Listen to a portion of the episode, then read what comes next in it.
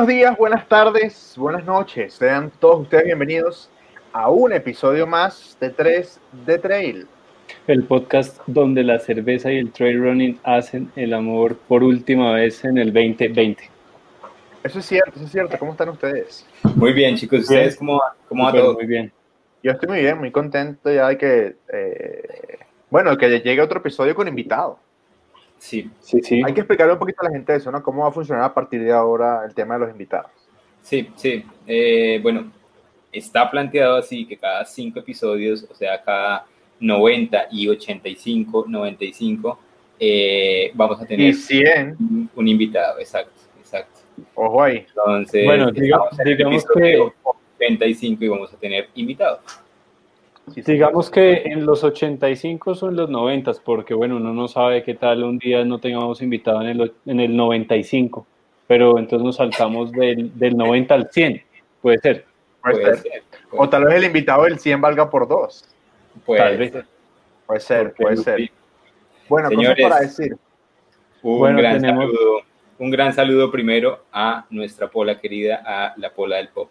Sí, Un gran abrazo. No estamos allá, vamos a grabar pronto en enero.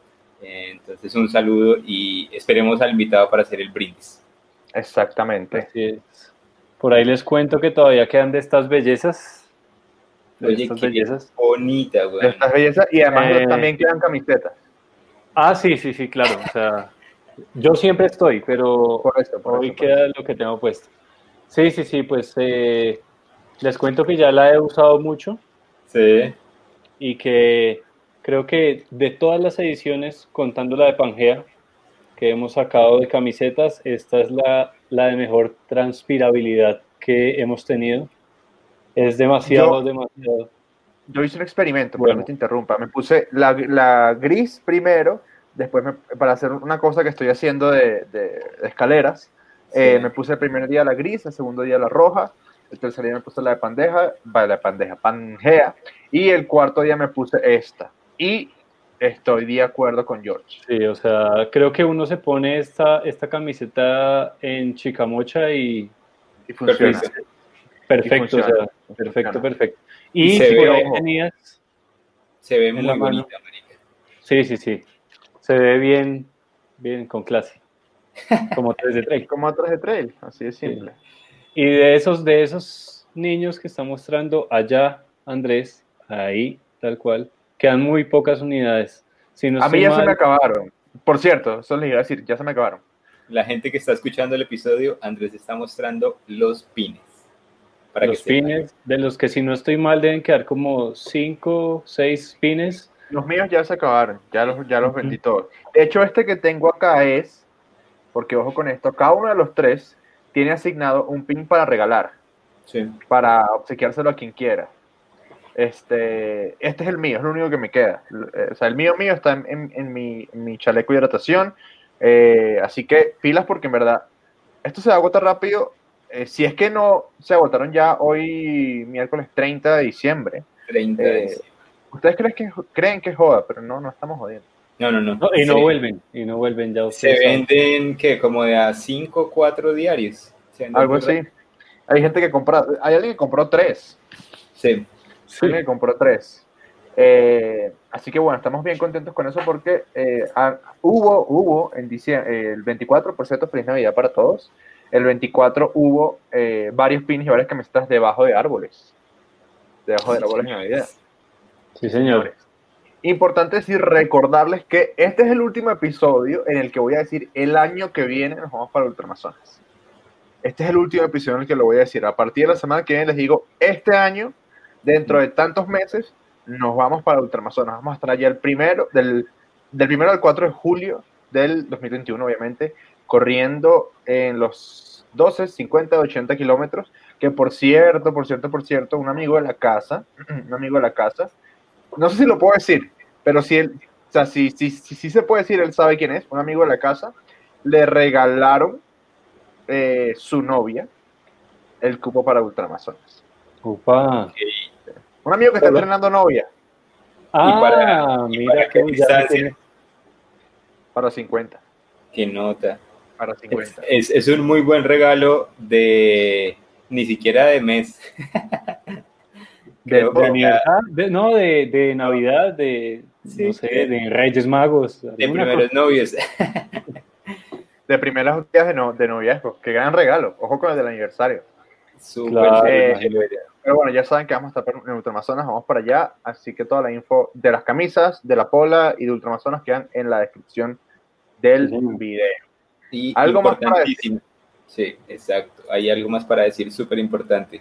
El 31 de enero acaba la etapa regular del 12-12. A partir del 31 de enero sube otra vez. si es, que, si, es que, si es que quedan para el 31 de enero, porque están ya. Para este momento, ¿cuántos quedan? ¿Como cinco? Habíamos Creo que quedan cinco. Los últimos siempre se, se, se, hace más de robar para venderlos. Creo que estamos como en cinco, cinco cupos, algo así. Bueno, eh, Así que si necesitan uno, vayan a, a 3 3com y ahí encuentran no, se van a esperar, sí, aprovechen de una. Exactamente, exactamente. También, también, mucha gente se regaló el cupo para el 12-12 de Navidad, o sea, o regaló a alguien el cupo para, para el 12-12 de Navidad, entonces... Hay una cosa que sí me gustaría decir, ya que estamos en... siempre este último episodio se pone reflexivo, rápido para entrar con el invitado, es que estamos súper contentos con el apoyo a nuestras iniciativas de este año. Pangea, eh, los episodios en vivo, em, eh, los pines, las camisetas, los headwears, todo ha volado y la verdad que ha sido muy, muy brutal eso. Eh, y es muy, muy bonito. Y se me acaba de ocurrir una cosa, George, aquí cuando tuviste la Chicamocha. Vamos a hacer, ya desde ya los voy a comprometer. Para Chicamocha, vamos a hacer un concurso de algo, no sé de qué. Es más, puede ser un cupo de Pangea, un cupo premium entre todas las personas que corren Chicamocha con camisa de 3G3. Eso, ¿por qué no? Con esta, con esta camisa. no, con cualquiera, con cualquiera, porque hay gente que de escuela. Porque, por ejemplo, una, una, chica amiga de la casa, yo le dije, ay, la camisa blanca, ¿cuándo la vas a comprar? Y me dijo, no la voy a comprar porque no uso ropa blanca. pero tiene la roja, la vino tinto. Ah, eso te iba a decir. Eso te iba a decir, ya tienes las otras. Ah, entonces, por ejemplo, ella, ella podría participar. Entonces, eh, de una vez ya queda comprometido para Chicamocha, eh, todos los que corran con camiseta de, de 3 Trail y obviamente la muestren, eh, regalamos un cupo de Pangea. ¿Vamos a estar en Chicamocha? Sí. Muy probablemente, muy probablemente. Crucemos, crucemos, si todo sale bien crucemos los dedos y ojalá, ojalá se den las cosas. Hace un año estábamos diciendo que íbamos a, estar allá corriendo a los 100, ¿no? Sí, sí. no, bueno, Oigan, y que les, tengo, les tengo una noticia que nos, nos, eh, nos venía Teníamos sobrino. dañando la cabeza hace, ah. varias, hace una semana de que no llegaban, pero ya, eh, bueno, espero hoy que están escuchando esto miércoles ya hayan llegado, porque ya los calendarios pasaron las aduanas de Colombia. Así que probablemente estén ya para entrega y esté activo el concurso hoy miércoles para que vayan y concursen para ganarse el calendario firmado por Jordi Zaragoza. Y si no está activo el concurso todavía, es cuestión de, días para que arranquemos. Dos días o... Para que arranquemos y, y, que, y, que, bueno, de alguna manera vamos a hacer un concurso bien, bien cool para, para, para que se lleven el, calendario. Bueno, listo, estamos listos. Eh, seguramente alguien va a escribir, arranco en el minuto 7 el episodio. Pero bueno, toca hacer promoción, toca hacer promoción. Siento mucho. Una última cosa, felicitaciones a la gente de Santa Fe por el subcampeonato el día domingo. Eh, vamos entonces con el invitado, Juan Sebastián. ¿De qué vamos a hablar hoy? No era necesario decir eso, pero bueno, ya. ¿Pero es de Santa Fe o qué? No, pues, no es necesario decir esas vainas. El invitado de hoy es la persona que ha corrido, creo que más carreras por etapas acá en Colombia, si no estoy mal. Él se llama Alejandro González y ese es nuestro invitado de hoy. Sí, señor, señor Alejo, buenos días, buenas tardes, buenas noches. Bienvenido a 3 ¿Cómo estás?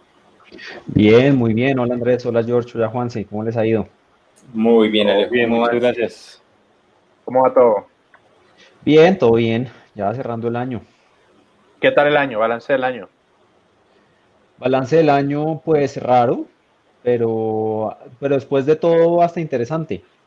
Creo que nos obligó a, a pensar las cosas un poquito distinto, a reflexionar sobre muchas cosas, a cambiar cosas de la vida. y pues ojalá nos quedemos con lo bueno, ¿no? Ojalá. Sí, claro. Ojalá, este, este año nació para, para ti una marca, ¿no? Fue Sí. este año. Sí, este año pues parte del parte de la de, de- de lo que pasó y de la adaptación y todo fue que fue que con unos socios lanzamos una marca que se llama The Goat, creo que se Sí, alcanza a ver acá. Sí, sí, sí, sí, sí. Eh, y The Goat nació para ser un, un partner de los deportes de resistencia. Entonces, ¿qué tenemos y que estamos lanzando? Pues por un lado ropa, por el otro lado implementos de entrenamiento y por otro lado, pues vamos a empezar también a comercializar eh, pues nutrición deportiva, eh, barritas, eh, comida. Ba- básicamente que esto se vuelva un sitio donde, donde un, un- un deportista de resistencia, un corredor de, de ultradistancia, pues encuentre pues muchísimas cosas que le sirvan. Eh, y ha sido chévere, la gente ha respondido muy bien, les ha gustado. Varios, varios productos de Go debajo de los árboles de Navidad este año, eh, con ilusión para el próximo. Qué chévere. Ah, Qué bueno, qué bueno. Pero ese, Alejo, eh, digamos que es tu segundo proyecto, tu segundo, bueno, tercero, ¿no? Ese es tu tercer emprendimiento. Eh, no sé si todavía estás con el, con, con eh, las barras. Sí, con las barras seguimos. Las barras tuvieron un año muy difícil. El 2020 para las barras, pues fue complicado, pues no había, pues no podíamos salir, los, pues, los puntos de venta estaban cerrados, pero, pero, pero finalmente pues lo sacamos adelante. Las, las barras se llaman Guilt, algunos de, seguramente de, los, de, de nuestra audiencia las han probado.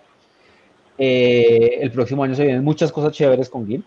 Estamos ahorita pues trabajando duro para el lanzamiento del, del- del próximo año. Eh, pero pues ese, fue, ese fue el, de hecho el segundo, segundo emprendimiento y el primero es Sporlab. Sporlab Sí, señor. eh, que ha sido el corazón de todo, lo, lo que, que es, un, pues, es un equipo de, de- de deportistas, corredores, triatletas, ciclistas, que, que lo, lo que buscamos al final es vivir un montón de aventuras en, en donde, en donde las encontremos. Y es un parche muy chévere. Te- debo decirlo que las veces que he ido a Cali, eh, eh, sobre todo hace unos años que fui con un señor que no es de mucha, no es muy recomendable, pero sigue siendo una buena persona que se llama Marcelo Arias. Eh, fui una vez a hacer una travesía, me acuerdo, y nos recibieron como si tuviésemos cinco años en Sportland. El parche es muy, muy, muy, muy chévere. De verdad que Yo sí. siempre, yo siempre he tenido esa pregunta. ¿Sportlab nace en Bogotá o nace en Cali? Sportlab nació en Cali, nació en Cali hace ya 10 años. eh, y desde hace cuatro años estamos también en Bogotá. Pero originalmente es de Cali. Ok, sí, sí. originalmente es de Cali. Así es, así es. ¿Cómo es la cosa? Bueno, eh, ya sabemos un poquito quién es Alejo, este, y me gustaría saber, bueno, hay, hay otro título importante que, que, Sí, que claro. va muy- muy mucho con el tema de, del episodio, es que Alejo es el embajador oficial del Cruce Colombia para Colombia, Sí. ¿sí? Sí, señor, desde el año pasado, antepasado, mentiras. El año antepasado, eh, pues a- representamos al cruce en Colombia. Y un poquito la historia viene nuevamente desde la semilla que es Sportlab, es que pues, desde Sportlab nosotros pues, lle- lle- llevamos yendo al cruce muchísimos años. Creo que más de ocho años hemos ido llevando gente, 50 corredores todos los años, a veces 30, a veces 60. Eh, a tal punto que hace, que hace un par de años, eh, Sebastián, el, director de la carrera, se acercó a nosotros y nos, y nos dijo que si nos interesaba pues, representar la carrera en Colombia, eh, que, que creciera, que fueran muchísimos más colombianos, no solamente los que entrenaban con nosotros, sino pues de todos los equipos o que entrenan por su cuenta. Y empezamos a, a, pues con ellos de la mano a, a, impulsar mucho la carrera en Colombia. Y ha, y ha sido pues una, una, experiencia muy chévere. De hecho, este año eh, ha sido récord de inscripciones eh, en todo el mundo, pero pues en particular en Colombia pues tenemos la mayor cantidad de corredores que, que alguna vez eh, hayamos tenido que van a correr pues casi dentro de un año. O sea, tenemos 150 personas ya inscritas para correr en diciembre de 2021. Qué tremendo, sí. Yo, yo, recuerdo, yo recuerdo allá en el 2015 cuando fui al cruce que el parque de Sportlab era bien grande, Bueno, en esa época no había aún que ustedes eran embajadores y todo eso, pero pues yo fui aparte con mi mamá y ahí estuvo, o sea, bien grande y mucha gente la que va después. Los ruidosos éramos, ¿no? Sí, sí, sí. con vos okay. como ruidoso. Sí. Claro, porque el caleño es tranquilo. sí, es extraño, pero, pero a veces pasa, a veces se alborota. Ok. Y bueno, Alejo, a mí sí me gustaría preguntarte cómo empiezas a, tus inicios en el deporte de larga distancia. Pues mis inicios, pues por lo menos para, para mí mirándolo hacia atrás, fueron un poquito tardíos. Yo, yo realmente no era deportista, eh, pues por muchos años hice muy poquito, yo, yo nadaba, nadaba algo eh, cuando estaba en el colegio, eh, pero no, nunca fue muy deportista. Sin embargo, en el 2011, si no estoy mal, en el 2011 empecé a correr. Empecé a correr por mi cuenta, básicamente, pues para empezar a moverme, yo viajaba mucho, trabajaba mucho y era como mi forma de desfogar. Y en esa, y en esa, pues en esa búsqueda de, de, de, algo, de un, de un, deporte, pues, pues agarré, agarré correr porque como, como siempre le dicen a uno, que uno después se da cuenta que eso no es tan así, que es lo más fácil y lo más barato, eh, empecé a correr. Eh, y eso pues llevó relativamente rápido a que me inscribiera a la primera carrera y la primera carrera que corrí fue la, media maratón de Bogotá, eh, los 21K de una, así digamos, bruto por decidido sin pensarlo. Eh, y los corrí por, por una fundación, eh, con un equipo de, de, una empresa donde yo trabajaba. Y me quedó gustando, me quedó gustando muchísimo, entonces de ahí empecé lo que seguramente pues muchos eh, han vivido de empezar a inscribirse a cuánta carrera se, iba, se le iba atravesando, entonces la media de Medellín, los 10K de Nike que había en esa época, eh, o sea, Allianz, pues todo lo que había ahí. Em, y más o menos, no sé, al, al año siguiente eh, me inscribí, pasaron dos cosas al tiempo, de hecho uno fue que pues corrí la media de Miami y de ahí me inscribí a la maratón de Chicago eh, porque pues ya, no sé, lo, que parecía una evolución natural saltar de media entera. Eh, y también ese año corrí mi primera carrera de trail, que era la carrera que hoy en día es Merrell Guatavita, pero que en esa época no tenía, no tenía marca, eh, que ya era una carrera más Reto del Dorado. Reto del Dorado, exacto. También fue la primera carrera de trail aquí en Colombia. Que, que, de hecho además tenía una cosa que, que, que era chévere, que era que salía de, de Sesquila y terminaba en Guatavita. Exactamente. Uno pues como que veía la laguna todo el tiempo. Me inscribí esa carrera, eh, la, pues me gustó mucho. Después, eso muy seguidito conocí a la, gente de Sportlap en, en, Cali y me enteré de, del cruce de los Andes. Eh, y no sé, pasaron un par de meses y ya estaba pues inscrito allá metido de cabeza para correr en el, en el 2013. Eh, nada, ese año seguramente corrí un par de cosas más de, de trail, de hecho no fueron, no fueron muchas más, pero sí corrí un par de cosas más. Eh, y ya después de ahí en adelante ya pues la cosa ya, ya, se salió de control. Pues seguí buscando carreras, carreras más largas, carreras de más etapas, eh, lo, que, lo, lo, lo, que, lo que se fuera atravesando. Eh, y así, así, fue así fue el inicio. Fue un inicio rápido, digamos, en un año pasé nada a estar inscrito en una maratón y, y en el cruce. Eh, pero nada, yo creo que eso le pasa a mucha gente en realidad. Sí, sí, sí. Es, lamentablemente un error muy común. Sí, demasiado común. Ok, listo. Sigue, George, sigue, sigue, sigue. Dale, yo pues yo quisiera como que, como que explicáramos un poco el tema de, de las carreras por etapas. ¿Dónde nace, por ejemplo, ese, ese amor por el cruce? Y que pues yo lo entiendo, o sea, de verdad si yo pudiera ir todos los años al cruce no lo dudaría. Eh, pero bueno, como, como que, ¿qué es el cruce? ¿Dónde se hace? Todo el tema como de la historia, un poco de la carrera, sería chévere como, como contextualizar a la gente acá un poco. Sí, de una. Pues el, cruce nació hace 20 años, de hecho este, este año iba a ser el, la edición 20, que ahora va a ser en el 2021, se, nos, se descuadró ahí el número. Eh, y nació con, con, digamos, con un, relativamente un grupo pequeño de, de, corredores, con un, digamos, con un, propósito detrás que era de alguna manera unir a Chile y Argentina.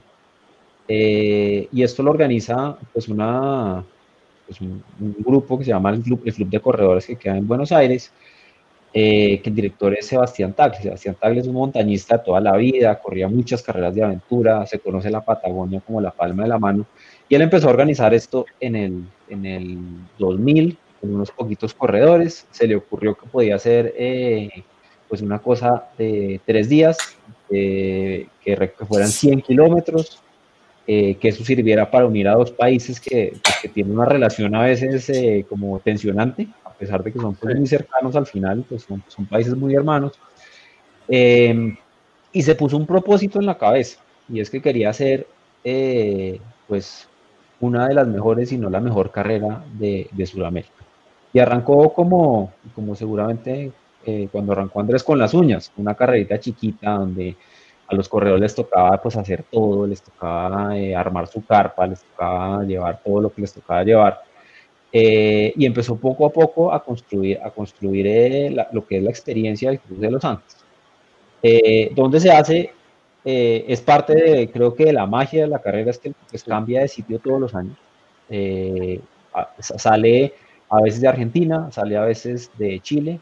Eh, normalmente es, pues, no sé, a la altura de Bariloche, San Martín, Pucón, es, en esa zona de, Argentina y Chile, pero cambia todos los años. Incluso, pues a mí me ha tocado eh, un par de veces saliendo la carrera del mismo sitio. Dos veces salí de San Martín y dos veces salí de Pucón y han sido carreras completamente distintas, tenderos completamente distintos, 100 kilómetros completamente distintos, que hacen que, pues, eh, pues uno además quiera volver, que quiera conocer, conocer unas cosas distintas cada vez que uno va.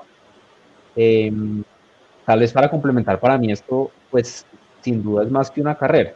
Eh, porque pues en, la medida en que se vuelve una carrera por etapas, donde yo salgo un día, eh, llego a un campamento, me encuentro con todo el mundo, comparto con gente de todos los países y repito esa, esa, ese chiste pues tres veces, se vuelve una experiencia eh, súper enriquecedora y súper chévere. Eh, ¿Cuántas veces has corrido, Perdón que te interrumpa, para que te Yo he corrido seis veces, voy para la séptima del, próximo año. Ok, perfecto.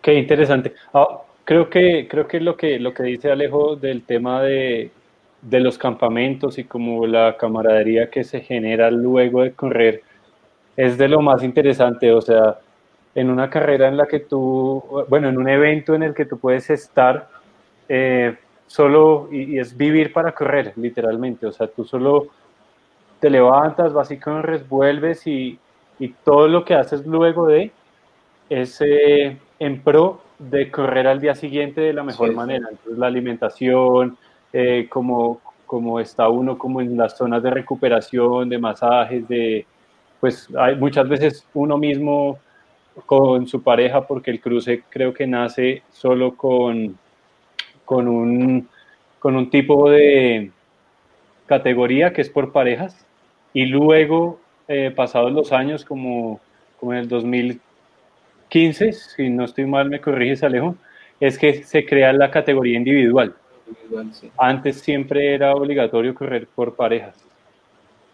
Entonces, pues ahí se crea un convenio muy chévere. Es chévere, eh, eh, sí. Arrancó un poquito antes, yo creo que la, la, la, última vez que fue solo parejas fue en 2013 que corrí, en 2014 ya había, ya había individuales. Ah, mira, yo eh, creo que hay más, más individuales que, que, que, parejas, de hecho. Pero sí nació como, como, como, una carrera que era en equipos, pues en parejas. Sí, sí. Okay, okay, Aparte del cruce, ¿has corrido algo más en etapas, Alejo? Sí, corrí una carrera que, para mí es una de las mejores experiencias que he tenido, que se llama Transalpine Run. Transalpine Run es una carrera eh, que arranca en Alemania. Eh, son 300 kilómetros más o menos en, en 8 días. También es por etapas. Eh, no, la ruta no es igual todos los años, no es tan radicalmente distinta como, como el cruce, pero pues siempre sale a Alemania, eh, normalmente pasa por Austria, por Suiza y termina uno, termina uno en Italia, corriendo todos los días entre 30 y 40 kilómetros en los Alpes. Y creo que esa sí es en pareja obligatoriamente, ¿verdad? Esa es en pareja obligatoriamente. fuiste con, con, el doc? Eh, fui con el Doc Mario Tavares. Esa, esa, esa, esa, esa semanita se vuelve una prueba importante de convivencia. Sí, ya supera, supera ocho días de, de, de mal genios. eh, creo que ya es una relación del tipo que sea que dura toda la vida. Creo que ya sé que voy a hacer de luna de miel. Ir a Transalpine no está mal. Pero antes, luna de miel antes. No, pues es una idea que Sí, tengo. eso iba a decir, eso iba a decir. Eso es mejor hacerlo como Esa es una buena prueba, maricas. Ok, yo tengo una pregunta que yo personalmente, eh, Juan, creo que tampoco eh, he corrido nunca una carrera por etapas, eh, pero me gustaría saber, en tu opinión y, y por tu experiencia, ¿qué hay en las carreras por etapas que, que generan tanta tracción y creo que tanto arraigo en, en- en- en- la mente de las personas? Yo, yo creo que es, que es un poco lo que decía George de la camaradería. Realmente cuando uno, cuando uno corre cualquier, cualquier carrera y de, la- de, todas las, de todos los niveles, desde pues, UTMB hasta pues, todas las carreras locales que tenemos, uno al final va, de pronto se encuentra con la gente en la salida, va y se saca el envión de la carrera, así sea un envión de 36 horas de una carrera de, de- más de 100 kilómetros, eh, y de pronto después se encuentra en la mesa, en la, en la meta y socializa un poquito y listo. Las carreras por etapas tienen, tienen el tema de, de que al final uno, pues sí, sí termina interactuando mucho con la gente, que pues uno, voy a coger el ejemplo de- del cruce Transalpine, era, era parecido, eh, un poquito distinto, pero en el cruce pues uno corre 30, cua- 30 40 kilómetros en un día, eh, los más rápidos sacarán eso en, en 3, 4 horas, los que más se demoran de pronto lo sacarán en 6 o 7. Eh, pero si arrancamos a las 7 de la mañana, a las 2 de la tarde, 3 de la tarde, ya todos estamos en el campamento. Y es un campamento además donde estamos desconectados, donde normalmente no hay señal de celular, donde eh, no hay wifi. Un año hice un experimento y eh, colapsó y fracasó, ya lo quitaron. Terrible. Y, y eso hace pues que uno termine pues hablando con, con todo el mundo. Cuando uno va al comedor, pues que eso es un, pues, un, un- un asado delicioso por un lado, pero pues es una, una es carne increíble, es increíble. llena de mesas, pues hay gente de todos los países, argentinos pues sin duda hay muchos, chilenos muchos, Brasil, de Latinoamérica hay mucha gente, pero pues hay gente que va pues de, de, de todo el mundo. Eh, y, y yo, y yo creo que ese, esa parte de la experiencia y de que entonces está uno al lado de, de- o pues en la mitad de los, de los Andes y tiene un lago cristalino y tiene unos nevados y tiene un glacial y, eh, y está digamos ahí todo el mundo, pues hace que la experiencia sea sea sea súper distinta. Yo creo que eso es lo que, lo que jala mucho a las personas. Ok, ok, Sí, ok. yo creo que eso es de lo más importante, sí, es, es muy lindo, es muy lindo eso y, y creo que con el paso del tiempo y de, del, como de la experiencia que he cogido la carrera, el que ahora Colombia, por ejemplo, haya puesto todas las carpas iguales, que le transporten a uno como las maletas y todo el equipamiento, que uno solo se tenga que dedicar a correr, eso hace también del evento algo muy lindo. Yo creo que eso es de lo que más me llama, la- yo creo que después de correr 100 millas, quiero correrme todas las carreras por etapas que existan en el mundo. Esa era la próxima pregunta que yo tenía para Alejo. ¿Hay, ¿Hay una carrera que quieras correr por etapas, Alejo, que sueñes todavía con correr? Eh, no tengo ninguna en mente en particular. La verdad, yo como que año a año voy, eh, pues más o menos como, como mirando qué voy corriendo, qué, qué cosas también voy como chuleando del, del bucket list. Eh, pero sin duda quiero correr más por etapas. Sin duda quiero volver a Transalpán. Eh, cuando fuimos, fuimos, fuimos poquitos. Una experiencia increíble, pero, pero quisiera, eh, y ahí hablo más del lado de Sport Lab, llevar, llevar más gente a vivir esa experiencia. Eh, y seguir buscando, seguir buscando aventuras, seguir buscando sueños, yo creo que eso es parte, digamos, de, de- de lo que me gusta. Ok, ok, ok. Y hay una cosa que, que, que George tocaba que a mí me llama mucho la atención, traer un poco o, o- o ahondar un poco más en ese tema. Eh, y es sobre el crecimiento y la evolución que tuvo el cruce, ¿no? Eh, porque yo creo que si nos sentamos en la mesa, eh, bueno, voy a decir tal vez una, una barbaridad, pero los que si nos sentamos en la mesa, todos los organizadores de carreras de- del continente, los dos que más palabras tienen para, para hablar ahí son Cruce y Patagonia Run. Creo yo, Sin duda, sí, sin creo duda. yo. Este, y, o sea, bueno, a eso voy. El cruce es una carrera importantísima y ha crecido de una manera eh, muy, muy brutal. Eh, estamos hablando de que, por lo que yo he podido ver en videos y fotos, o sea, se monta una carpa tipo circo y ese es el comedor. Y lo hacen por tres días seguidos en, zonas remotas. O sea, es una carrera que tiene, creo que, sus helicópteros propios, una cosa así. es, un calibre demasiado alto. Eh, y dos preguntas. La primera es, ¿tú crees que es la carrera más importante por etapas del mundo? Y la segunda es, eh, ¿a qué crees que se deba eso, eh, la, evolución tan grande que ha tenido de la mano del sponsor? Porque eh, por lo que yo he podido averiguar, preguntar, indagar, no es que Colombia llega y mete millones y millones de, pesos, de dólares, sino que ha sido un apoyo en material que ellos han sabido materializar, si, si, la redundancia. Sí, pues yo, yo, no sé, yo no sé si del mundo, pero yo creo que está, está ahí, digamos, en el, en el top de Latinoamérica, sin duda. Sin duda, yo, yo cuando corrí el cruce la primera vez, eh, ya era una carrera grande, era una carrera de, pues, de más de mil personas, que ya es, pues, para, para lo, lo, compleja que es, es grande. Hoy en día es una carrera de, creo que el próximo año van a ser casi cinco mil personas. ese es el, el, tamaño en el que, el que está la carrera. Yo, yo, creo que eso viene de, de, varias cosas. Yo creo que por un lado el, el, pues formato de la carrera es un muy buen balance entre algo que es muy retador, correr 100 kilómetros durante tres días, pues no, pues toca entrenar, toca, toca hacerlo bien, eh, pero sin ser el extremo de Transalpine que son 300. yo creo que eso hace que sea alcanzable para un, público pues, pues relativamente grande. Una persona entrenando eh, pues juicioso, arrancando incluso de ceros, pero durante un año bien juicioso, pues en últimas la saca. Eso, eso creo que es parte de la historia. El otro pedazo es que, pues, Sebastián y el, y el equipo del Club de Corredores realmente hacen un esfuerzo muy grande en que sea eh, la mejor experiencia que uno pueda tener. Entonces, cuando, cuando yo, a mí no me tocó la carrera tan rudimentaria, pero cuando George dice que uno llega al campamento y hay en mil carpas eh, Colombia una al lado de la otra, que hay una carpa de circo gigante, eh, que hay masajes, que hay eh, pues posibilidad de comer todo lo que uno quiera, delicioso, que hay eh, cerveza, que hay vino, que hay pues todo lo que uno necesita, la experiencia se vuelve muy, muy, muy, pues muy buena. La, la, gente realmente pues lo disfruta y al fin, y pues claro, termina los 100 kilómetros pues con, con ganas, pues en muchos casos de volver. Uno en el cruce ve eh, y a pesar de que es una carrera, pues que sin duda por, pues no solo por la inscripción, sino por el viaje y todo, es una carrera que termina siendo relativamente costosa, pero uno ve muchos repitentes. La gente que dice, yo quiero volver a vivir esto, eh, y voy, de pronto no al siguiente año, pero pues, a los dos años, a los tres años vuelvo. Y no es una carrera que sea económica, ¿no?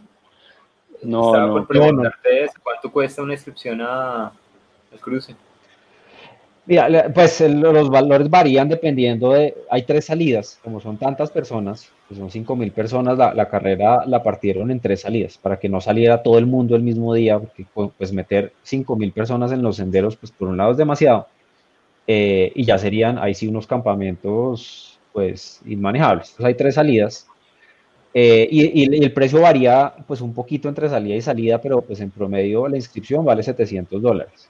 Ahora, ¿qué, ¿qué estamos los 700 dólares? Una. Claro. Entonces, ¿qué, te da la inscripción de 700 dólares? Pues, claro, los tres días de carrera, eh, dos campamentos con todas las comidas, eh, un kit, pues que en general es muy, muy bueno, y acá entra un poquito también la mano del porque pues siempre hay uno o dos productos de Colombia, pero no es cualquier producto de Colombia, entonces es una chaqueta impermeable que, pues, que igual costaría pues 150, 200 dólares en el mercado, pero pues que viene en el kit. O una maleta de, pues de 90 litros, eh, que, pues que igual en el mercado también costaría ciento y pico dólares. Entonces, es costosa, es poco de plata, más el viaje, más el pasaje, más los días antes, más lo que sea.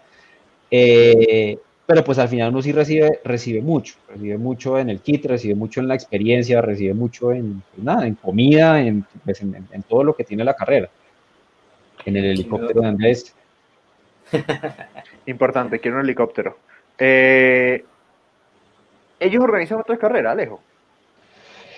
Sí, el club de corredores organiza, pues organizaba, este año claramente no es el mejor ejemplo, pero el club de corredores organizaba alrededor de 40 carreras al año, de todo tipo. ¿no? Entonces, muchas carreras de calle en, pues, en Buenos Aires, eh, pero tienen dos carreras insignia en realidad, eh, que son el origen del club de corredores, que son el cruce, eh, y hay otra carrera que se llama el Raid Columbia, que lo hacen en, en Salta, en, pues corre uno por, el, por Salares, es- es- no, no la he corrido, la tengo también ahí en la lista, también es por etapas.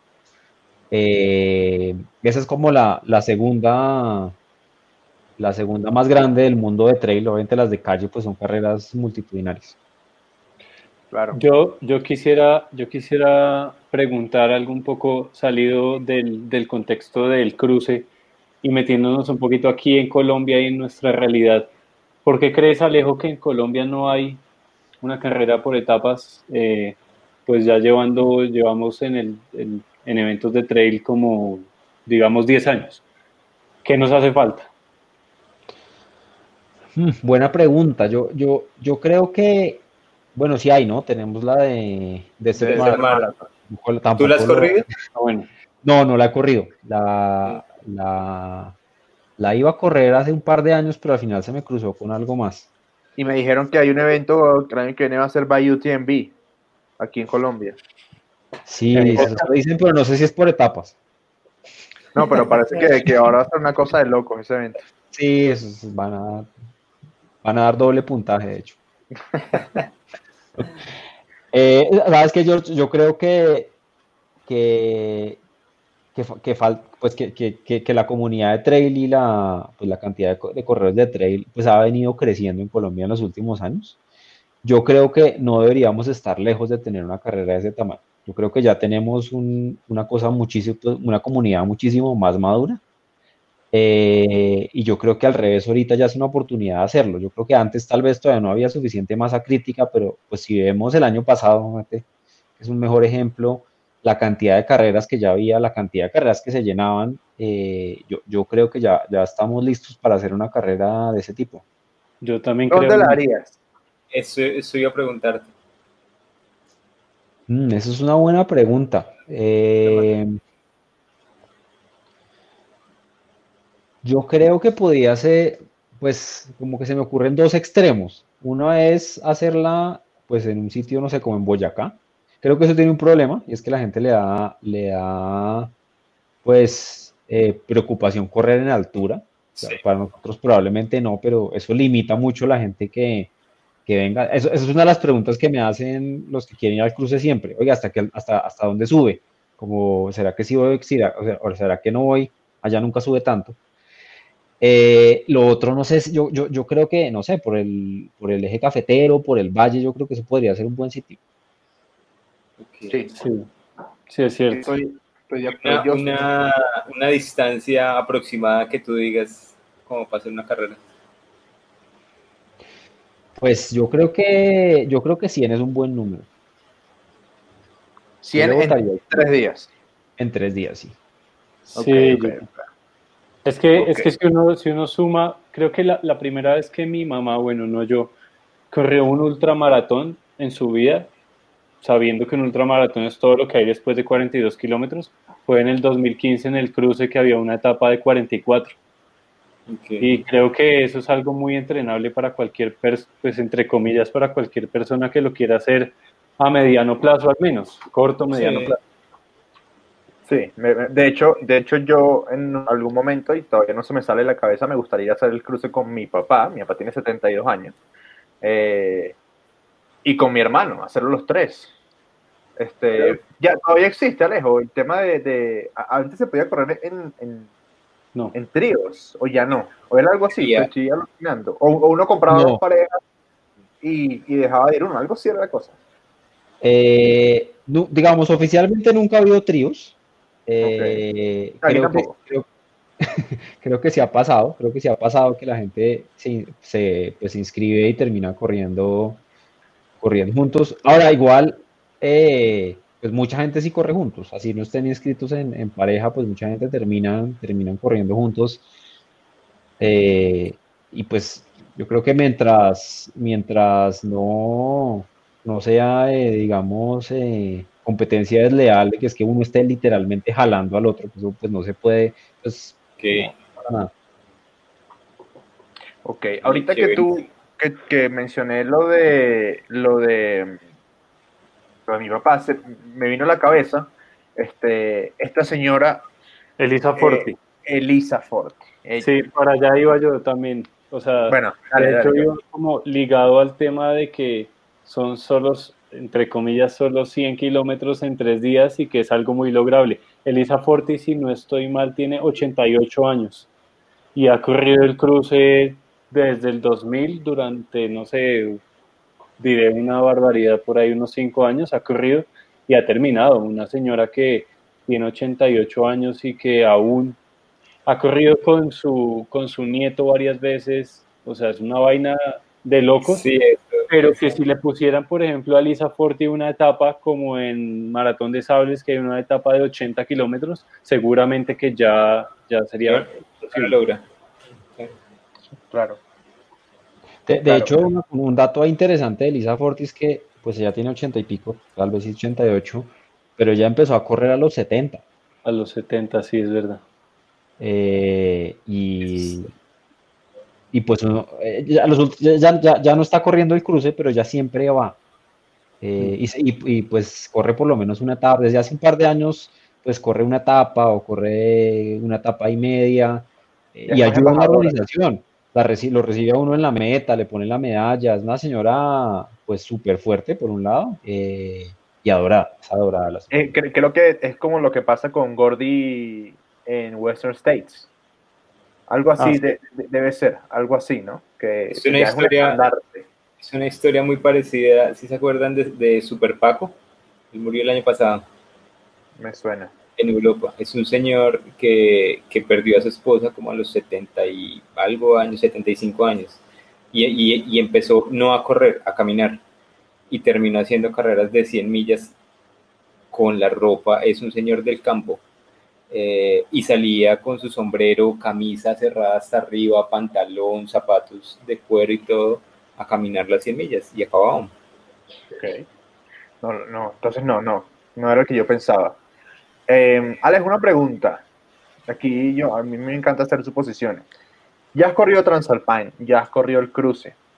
Eh, digamos que mañana te dicen que solo puedes correr una sola carrera más etapas en tu vida. Una sola. Y no puedes repetir. ¿Cuál sería? Mm. No sé, no sé la verdad.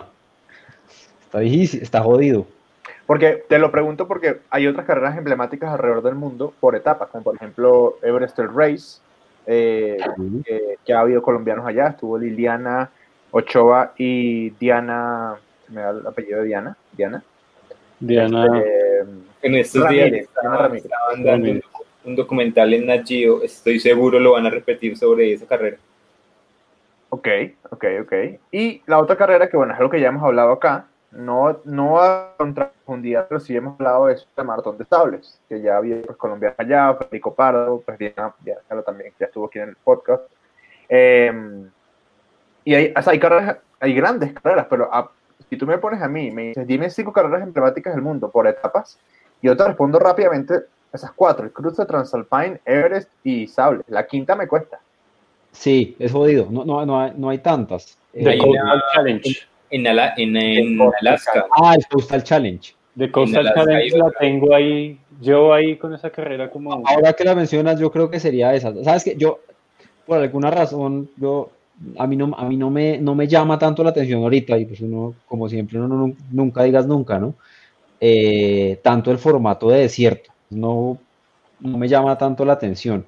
Algo como el Coastal Challenge me parecería muy chévere. Tal vez sería eso. Ok. Porque el de Coastal no es tan, tan largo. Es como más rapidito, más, más agresivo. Son 250 kilómetros en seis etapas. Sí, creo, creo que el tema y además es que la humedad y el calor es una cosa. La humedad es, es selva, Sí, sí, tropical, eso, eso le pone la dificultad que, que le quita, por ejemplo, el no tener altura o cosas así. Sí. Allá ha estado Mirta, ¿no? Sí, claro. Sí. Bueno, otra pregunta que me gustaría hacer, Alejo, eh, es, es que no, sé exactamente cómo, cómo formularla. Eh, bueno, son dos. La primera es, ¿cómo has visto tú la evolución del trail colombiano desde que arrancaste allá en el, eh, en el reto del Dorado hasta lo que hay hoy en día y lo que, y lo que viene? Porque pues ya hoy 30 de diciembre ya se comienzan a, a, asomar cosas para el año que viene. Sí, yo, yo, he visto varias cosas. Uno es sin duda crecimiento, ¿no? Entonces, pues cada vez uno ve más gente. Cada, yo, yo, me acuerdo tal vez los primeros años que pues había poquitas carreras, pero además éramos menos, ¿no? Entonces siempre se veía uno exactamente con los mismos en todas las carreras. Ahorita, pues claro, uno todavía se encuentra con muchos conocidos, pero pues cada vez hay, hay más caras nuevas y, pues está creciendo mucho. Eh, pero lo otro que veo es, eh, pues cada vez, pues primero, pues cada vez más sitios distintos, pero también cada vez eh, formatos nuevos. Sin duda ustedes empujando mucho los formatos nuevos. pero, hay, pero, pero, pero hay cosas súper interesantes. Lo que hacen en el Festival de la Montaña me parece que es un evento pues súper chévere, que, pues, que mezcla de todo y que, que, sin duda pues también ayuda a que, a que, a que esto siga, siga explotando, explotando y creciendo. Yo, yo, yo para adelante veo pues un montón de crecimiento. Ok, y la otra pregunta que yo tengo, yo creo que en mi caso creo que es la última pregunta, es, bueno, no, mentira, son dos, pero la otra es la, es la, es la última, última. Eh, la segunda pregunta era, si tú pudieses darle recomendaciones a organizadores de carreras acá en Colombia, por lo que has visto en, el cruce, en, tú has estado en UTMB, en Transvulcania, ¿verdad? Si Transvulcania estuviste, este, en, en Transalpine, eh, ¿qué, ¿qué, le recomendarías a un organizador de carreras? No tiene que estar pensando, un organizador de carreras acá en Colombia. Mira, yo, yo creo que, y esto uno lo oye, yo creo que más seguido de lo que, de lo que uno, de lo que uno creería, pero pues al final yo, yo creo que a veces los organizadores eh, se esfuerzan en cosas que no son las cosas más importantes. Yo creo que para, para el corredor, eh, dentro de unos límites, pues hay, hay, hay unas, digamos, lo más importante al final termina siendo lo básico, es que esté bien marcada, que los puntos de hidratación estén donde estén y que tengan las cosas que uno necesita y lo que uno necesita no es demasiado, necesita hidratación, necesita un par de cosas de comer, eh, y, no mucho más. Y pues, claro, obviamente asistencia y que haya seguridad en el evento. Yo creo que hay un, segundo aspecto ahí donde, donde pues que, que es importante para, para los corredores eh, y que, y que tal vez a veces los organizadores no le ponen suficiente, suficiente energía. Y es a, esto va a sonar como una bobada, pero es como al diseño de la camiseta, al diseño de la medalla, que no necesariamente porque sea un buen diseño tiene que ser pues más costoso. Eh, y, yo, creo que cuando uno, cuando uno, cuando uno mira muchas carreras afuera, eh, de las que me han tocado, las que he tenido pues la oportunidad de correr, eso termina siendo lo, lo que hacen muy bien, que los puntos están donde están, donde están donde deberían estar, que, que, la carrera está bien marcada, que uno se siente seguro, que tienen eh, pues las cosas básicas bien, y las cosas básicas son esas al final, al final del día.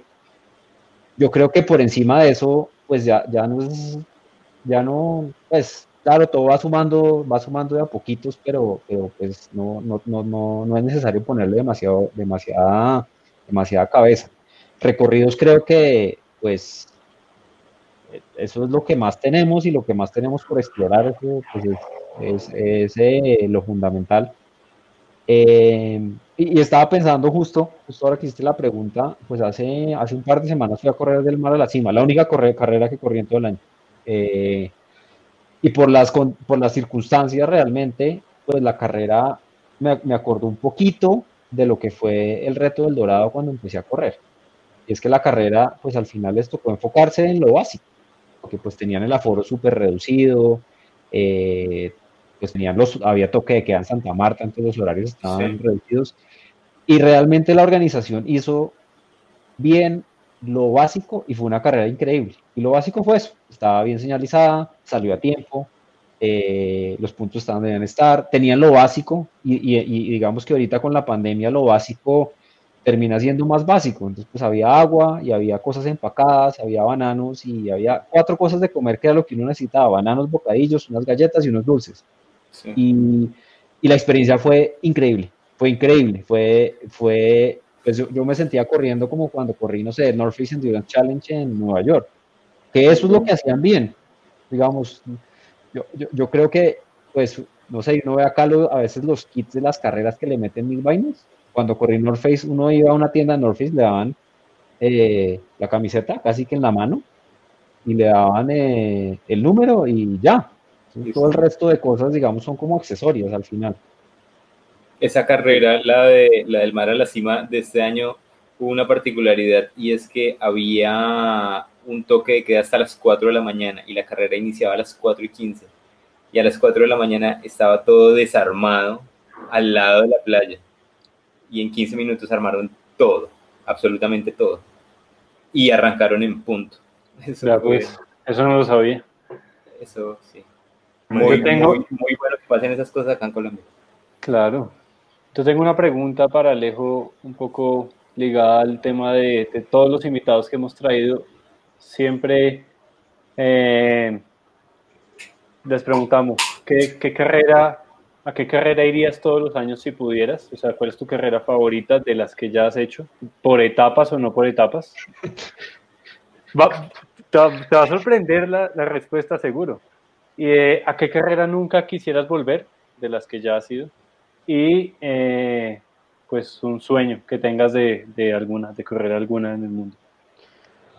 Bueno, la primera sin duda es difícil. Yo creo que tiene, va a, va a hacer trampa y va a contestar por etapas sin duda el cruce. Yo creo que va a seguir yendo por mucho tiempo. Eh, sí, digamos que las que no fueran por etapas, no, no me queda tan fácil decirlo, pero probablemente volvería a, a Transvulcania. Y quiero volver, en algún momento quiero volver. Eh, ¿Cuál no quisiera volver? Eh, esa sí la tengo más clara. Es, eh, es el Endurance Challenge de Nueva York. La verdad, no, no, no, esa carrera no me gustó tanto.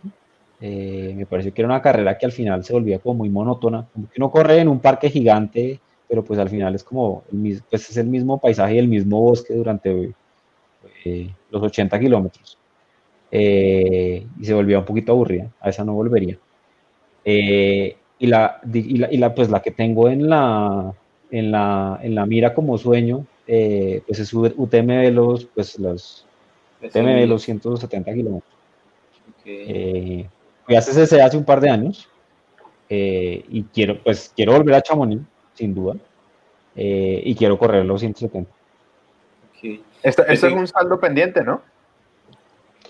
Sí, pues eh, está, pues está, digamos, entre comillas, en el, en el corto plazo. Y está, entre comillas, digo, es porque pues yo, yo, me, hice los puntos hasta el año pasado. En la rifa no quedé para este año. Igual la movieron y, voy a poder usar los puntos un par de años más, que es la buena noticia. Entonces, pues nada, ahí está, digamos, va a ser un, trabajo de persistencia hasta que uno quede. ahí no hay mucho más que, hacer eh, o salir a recoger stones por el mundo. ¿O quieres, o, quieres, o sea, pero quieres correr la, el UTMB virtual o el de verdad? El de verdad. Ah, ok. El virtual lo corrí. Ese lo corrí este año. Me moré como un mes. Sí. Ok, ok, ok. Alejo, yo, yo te quería preguntar, ¿cuál es la la esencia de la montaña para Alejandro González? La esencia de correr en la montaña. Em, yo, yo creo que para, para mí, y hay como varias cosas ahí mezcladas, pero pues por un lado sin duda está la libertad, eh, y este año fue más, el más claro de que la montaña es la libertad, eh, eso está como de primero. Eh, pero lo otro para mí es un tema como de, al final, como, y voy a resumirlo con la palabra aventura. y aventura no necesariamente porque sea una carrera de aventura, sino que para mí la, la salida a la montaña eh, pues tiene, tiene muchas incógnitas y muchos interrogantes y es parte de lo que me gusta. esta mañana justo estaba pensando, esta mañana salía, salía a correr temprano, eh, un recorrido que he hecho, no sé, 50 veces eh, cerca, cerca a mi finca y es un recorrido que, pues que cada vez que lo corro es distinto. y si eso pasa en un recorrido que conozco de memoria, Em, pues en recorridos que no conozco, pues eso, eso se vuelve exponencial. Entonces, eh, aventura porque hay millones de sitios nuevos que la experiencia va a ser completamente distinto. Es completamente distinto correr el cruce, correr del mar a la cima, que correr el Sunset Race, que correr lo que sea. Eh, y porque para mí una carrera de montaña, pues cada, cada paso es distinto. Cada paso es una oportunidad de descubrir una cosa, cada paso es una oportunidad de, de adaptarse, de, de, ir navegando lo que va pasando. Eh, y para mí, de hecho, este año fue eso, fue ir navegando lo que ha ido pasando y irse adaptando y moviéndose y mirando por dónde meterse. Muy bien, muy bien, muy bien, muy bien. Interesante. Em, importante, importante, importante. Em, pues creo que eh, está bastante claro eh, más o menos lo que es el tema de las carreras por etapas, sin duda son muy particulares y creo que por eso, por eso es que no hay tantas alrededor del mundo o tantas que sean significativas. Ojalá en Colombia pueda crecer eh, la, la, cultura de carreras por etapas.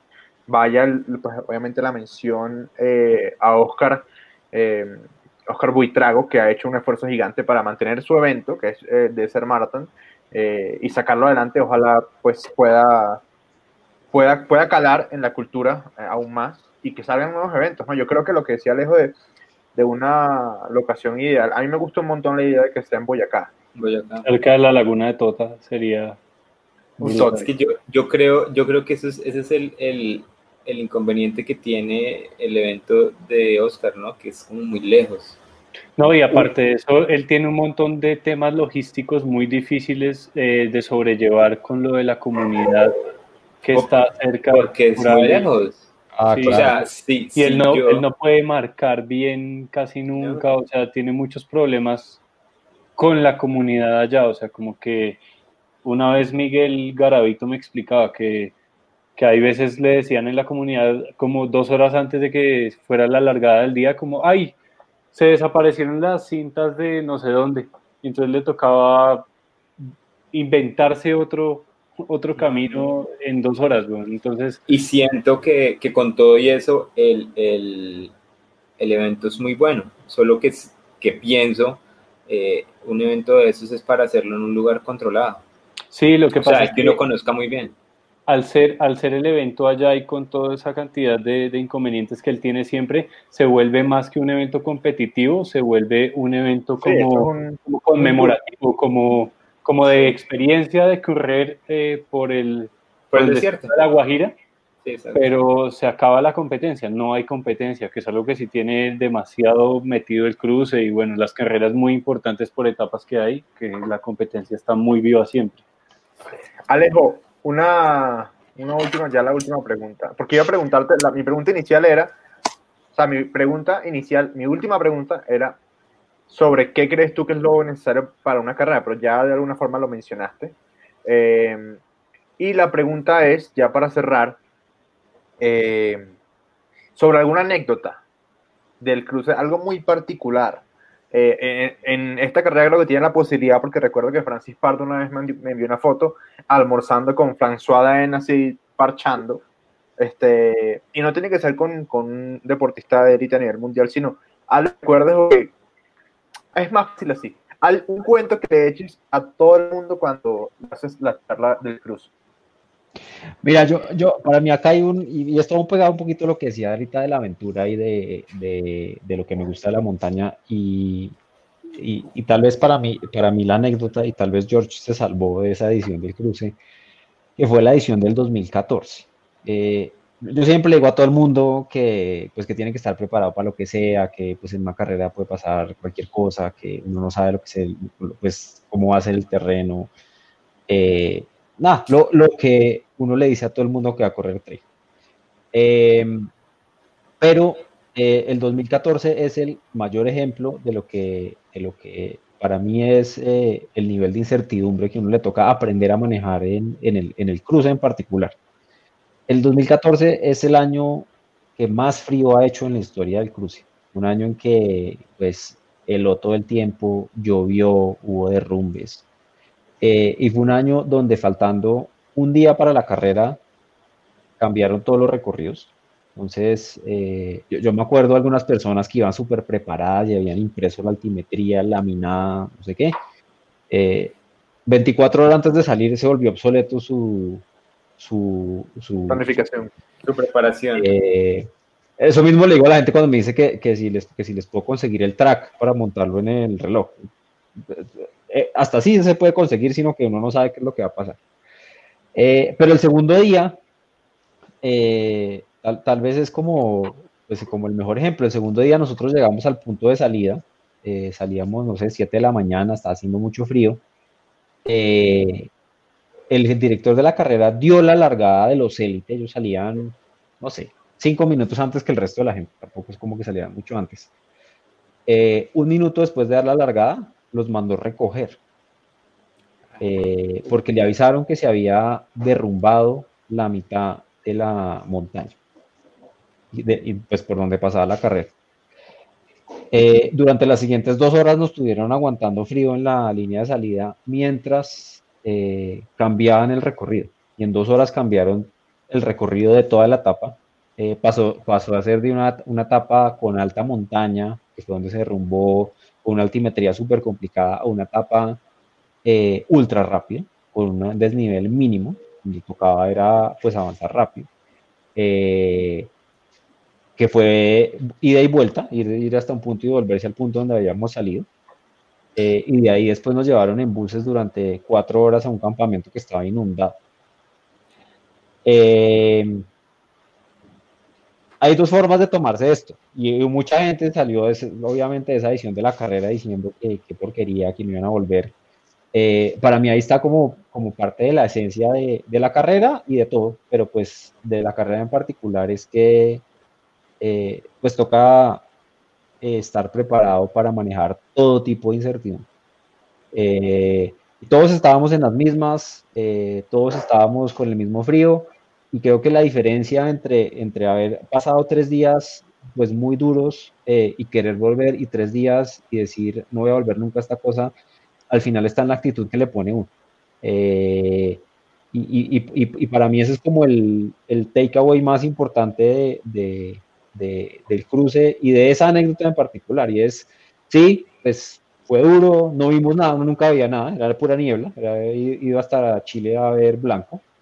Eh, pero al final la pasamos bueno y los que íbamos pues en grupo, pues, eh, pues, hoy todavía nos reímos de lo que fue esa experiencia y, pues seguimos volviendo. Sí, eso fue en el 2015 eh, esa, esa, anécdota la contaban bastante allá en los campamentos de lo que había sido el año anterior. Eh, Alejo, yo quisiera... dale, dale. Pues yo me voy a de ese tema. ¿Alguna enseñanza de, de, esa, de esa carrera? O sea, ¿les mejoraron algo en, la, en la preparación, en el, en el, equipo que les pedían o algo? No, la verdad es que el equipo que le piden a uno de entrada es... Eh, bien grande es grandecito. Toca llevar hasta un eh, Toca llevar hasta un eh, realmente, pues lo que le piden a uno es pensando en ese escenario extremo. Entonces, de ahí en adelante siguieron pidiendo lo mismo. Tal vez hubo aprendizaje para nosotros, de, pues, de, uno ir sobre todo más preparado al campamento. Eh, pero, pero de resto, pues la organización, la verdad, y tal vez eso también viene del, historial de Sebastián, que viene del mundo de las carreras de aventura y de orientación, donde pues, estar como más preparado para, este tipo de cosas. Eh, nada, lo manejó y, pues digamos que no ha vuelto a ver un, año con un clima tan complicado, pero, pero pues ellos, ellos y los corredores están preparados para que eso pase.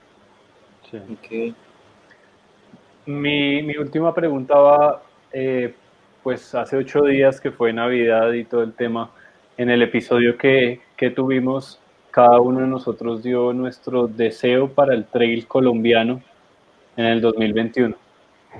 ¿Cuál es tu deseo, Alejo, para el trail colombiano en el año que, que comienza mañana? Eh, mañana, pasado mañana. pasado mañana. Yo, yo, yo creo que es lo que ya dije, pero para mí el deseo es que, es que, y voy a llevarlo al extremo, es que explote. Eh, y yo creo que eh, además es, el, es la mejor oportunidad para que esto pase. Las carreras de trail son las que primero se están activando. Eh, lo que nos pasó este año en el cruce es una muestra de eso. O sea, en un mes desde que abrieron las inscripciones, pues ya había vendido eh, tres mil y pico de cupos de los cinco mil. Eh, para mí es que explote, que, que, este sea el año en que, en que tome el mayor protagonismo y, y además las condiciones que sin duda para, para, pues para muchos han sido las más difíciles, para el trader al final son las más favorables. Y este año al final las carreras que hubo a final de año, tal vez con excepción del tri de Paipa, eh, fueron de trail, son más manejables porque pues, el distanciamiento no es fácil de manejar, la gente se riega en la montaña, son carreras más chiquitas. Eh, pero eso es lo que yo deseo, que explote. Okay. Alejo, eh, la del cierre ya un libro que recomiendes y una serie o un documental. Serie documental The World Toughest Race, no sé si ya la vieron. Sí, ya. Yo, eh, pues la carrera, pues sin duda increíble, el sitio increíble, pero, pero las, pues además las historias de las personas de la carrera, eh, pues súper, súper, digamos, inspiradoras y motivadoras. Brutales, sí. eh, de todos, ¿no? Y pues había historias en los élites, había historias en, en, los más atrás, en los señores mayores, me parece que había unas cosas, el señor que, te, pues, tenía, que fue con el hijo, hecho, creo que es, ese documental eh, increíble. Libros, uno que me estoy leyendo, de hecho lo empecé a leer eh, hace, hace un par de semanas, que es Northwest of Jurek. Okay. Eh, que cuenta un poquito la historia de, de, de, no lo he terminado, me van a dañar al final, eh, pues de, de, su intento de, de romper el, el récord del, de, ah, se, me fue el, se me fue el nombre. Eh, eh, Appalachian Trail. El Appalachian Trail, eh, en el sentido, digamos, menos tradicional, pero, pero pues más allá, digamos, de, del récord, eh, pues tal vez todos nos acordamos de lo que pasó ahí. creo que la historia que está detrás es, es muy buena. Y, okay. y, y, el cuento de, digamos, de las dificultades que va encontrando como corredor, como persona, eh, como familia, digamos, con, con, con la esposa, me, me, ha parecido muy chévere, muy, muy chévere. Ay, que por cierto, eh, lo había prometido hace varios episodios y no lo había hecho y ya lo hice. Ya vi Transamérica de Ricky Gates, no lo había visto. Ah, y, Súper bonita, ¿no? Sí, tremendo. Hago ahí el, el, apunte, el documental que nos dice Alejo está en Amazon Prime, para que no lo busquen. Sí, o sea, no, no, lo van a encontrar en ningún lado, solo en Amazon Prime, pero es buenísimo. Es el documental donde cuentan la, la, el mundial de eh, carreras de aventura. Ese fue en, ¿en qué parte de Indonesia? Fiji. En, la, en el Fiji. Súper. Sí, véanlo, véanlo, véanlo. Recomendadísimo. Muchachos, eh, creo que estamos listos, ¿verdad? Sí, ya, no más sí, por sí, preguntar. Sí. ¿Algo más por contar, Alejo? no, nada más. Eh, desearles feliz año a todos. Sí, señor. Un episodio del año 2020, ya ni me, ni me acuerdo qué año es. Eh, me acaba de escribir alguien a felicitarme por lo de, UT, eh, lo de Sunset Race by UTMB. Y voy, y voy a decir quién es, lo voy a decir públicamente. Toño Montaño.